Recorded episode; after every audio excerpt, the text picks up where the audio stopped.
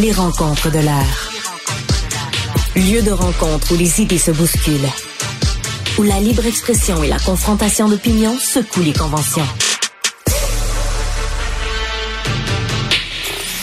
Des rencontres où la discussion procure des solutions. Des rencontres où la diversité de positions enrichit la compréhension.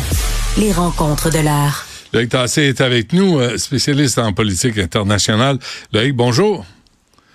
Salut Benoît. On commence-tu avec le G20? Tu nous en as parlé ben hier. oui. Faisons non, la non, suite. Non, non, non, non. T'as pas été informé de par ce pourquoi. D'abord, je pense que tout le monde en Occident devrait présenter ses excuses à Vladimir Poutine, qui est très peiné, très, très peiné, parce que Joe Biden l'a appelé Crazy Sob. Sob, c'est pour son of a bitch. Crazy Sob, ça, si on est gentil, on appelle ça par, on pourrait traduire ça par salopard fou. Puis si on est un peu moins gentil, un peu moins poli, ben c'est fils de pute dingue. Oh, Euh, euh, c'est comme ça au cité québécois, t'es un, un, un enfant de chienne fou. Un, Oui. cinglé enfant de chienne. Cinglé, oui, oui, c'est ça, exactement. Donc, il est pas content. Il dit que ça, on m'appelle comme ça. Que ce c'est pas un langage de chef d'État? Est-ce qu'il a fait cette face-là? A- Ben, probablement, oui, à peu près ça. La Écoute, moue. Là, tu m'insultes un peu parce que tu me dis que ma mimique ressemble à celle de Poutine, mais bon. Je suis désolé. OK, je vais le prendre quand même. Non, mais tu sais que Poutine part après tout le monde. Il y a un pilote qui avait fait défection en Espagne, un pilote russe. Il a été tiré il y a quelques jours. Tu as vu ça, j'en ai pas parlé. Mais hier, il y a un blogueur euh, qui avait annoncé un certain nombre de pertes de l'armée russe en Ukraine. Il est mort aussi.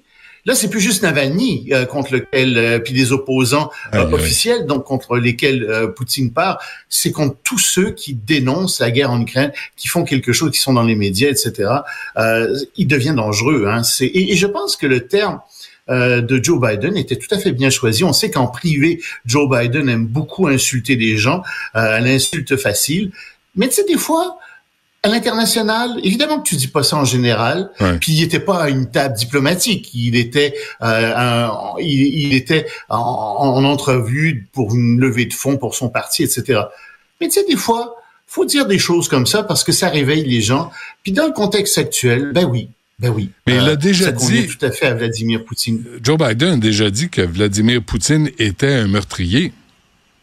Oui. Est-ce qu'il est? Ouais, ben, Est-ce qu'il euh, est? Mais il y a aussi Mohamed Ben Salman qui est un meurtrier. Ben oui. Euh, il y a aussi Xi Jinping qui est un meurtrier. Il y en a quelques-uns comme ça. Euh, ils ont des méthodes différentes. Les uns utilisent l'appareil de justice, Mhm. euh, les autres utilisent les services secrets. Mais ce sont des dictateurs et ce sont des dictateurs qu'il faut dénoncer comme tels. Ouais. Cela dit, euh, cela dit, euh, évidemment, euh, Donald Trump va dire que le plus grand dictateur au monde en ce moment, c'est Joe Biden Ouais. et que c'est lui qui est le plus. Mais, Mais bon, tu sais, on, mais on quand tu- pas par là. Quand C'est- tu regardes tout ça, Loïc, là, tu, tu te dis, Justin Trudeau, c'est un vrai bon gars. Dans le fond, Ah, là, c'est vraiment un bon gars. Moi, je pense que Justin Trudeau, fondamentalement, est un bon gars. Je pense qu'il n'y a pas d'affaire là. Je pense qu'il a fait des gaffes politiques énormes et qu'il continue à en faire puis qu'il comprend grand, il comprend pas grand chose non plus à l'international. Ça, oui. Et fondamentalement, écoute, un bon j'irais prendre un, un café avec lui, un, un verre avec lui n'importe quand. Je suis sûr que c'est un excellent gars. Hmm. Mais c'est pas ça le problème. C'est qu'il est pas à sa place puis qu'il il est limité en termes de compréhension internationale pour un certain nombre de choses. Il est très moralisateur.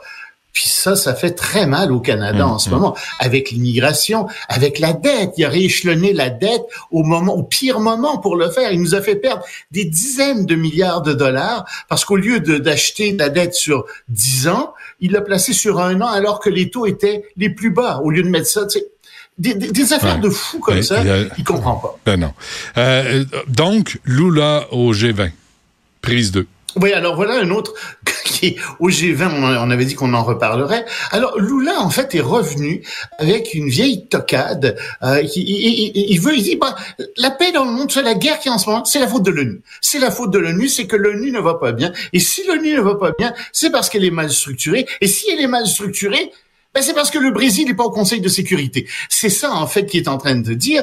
Oui, mais au Conseil de sécurité, il y a cinq membres permanents. Puis sais-tu quoi? Ces cinq membres permanents, qui ont chacun un droit de veto, ne veulent pas qu'il y ait un sixième membre permanent qui soit là. L'Inde voudrait y être, elle peut pas y être. Le Japon voudrait y être, il peut pas y être. L'Allemagne voudrait y être, il peut pas, elle peut pas y être. Le Brésil fait partie de ce groupe-là. Ça fait des décennies qu'ils tentent d'être là.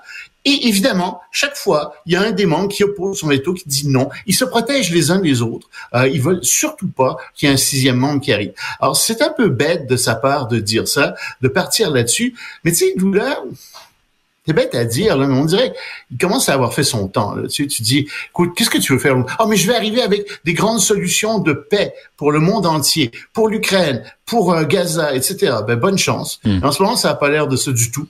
Puis c'est hmm. pas de ça dont on discute du tout. Puis je sais pas où tu t'en ou là, mais euh, ça marche pas ton affaire. Bon, et l'Iran. Désolé d'être familier avec lui.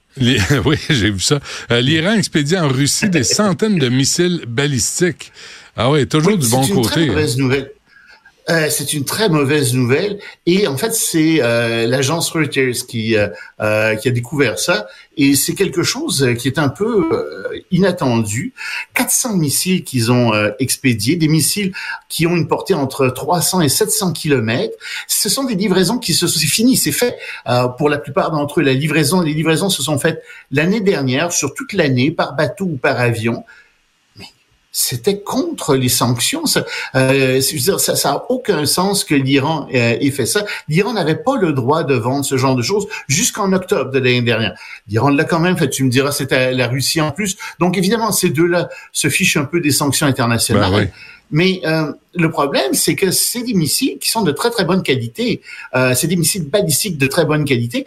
Et les, les missiles balistiques que les, euh, les Russes avaient, ou qui venaient euh, de, de, Corée du Nord, n'étaient pas de très bonne qualité, très imprécis. Euh, il y en a 22 sur 24 qui ont été interceptés. On se dit, avec ceux qui viennent de recevoir d'Iran, attention, c'est pas la même chose. Hmm. Et on sait que la Russie prépare une nouvelle offensive, donc ça va être beaucoup plus dur. Évidemment, les Iraniens ni tout ce que je viens de te dire là. Non, non, ils n'envoient ni drones, ni fusées en Russie. Qu'est-ce que c'est que ça? Ben C'est pas utilisé sur le champ de bataille ukrainien, et je les crois tellement. Hmm. OK. Et, avant qu'on se quitte, Loïc, le Parlement israélien a voté contre quoi au juste? Ben, contre la reconnaissance unilatérale d'un État palestinien. Il faut dire que l'État palestinien euh, fait partie de l'ONU. Hein. Ils sont ils sont là de plein droit. Et donc ils disent non non, euh, faut pas, on peut pas. Reconnaître. Ça prend notre permission en fait euh, pour faire ça. À 99 voix pour ça, ça peut pas se faire. Contre 21, il faut notre permission. Et euh, ça pose un problème parce que euh, là, c'est de plus en plus officiel, tu veux. Tu vois, on voit bien, on savait qu'ils voulaient pas, une majorité de parlementaires ne voulaient pas d'État palestinien. Mais là, on arrive à 99 contre 21, c'est très, très élevé.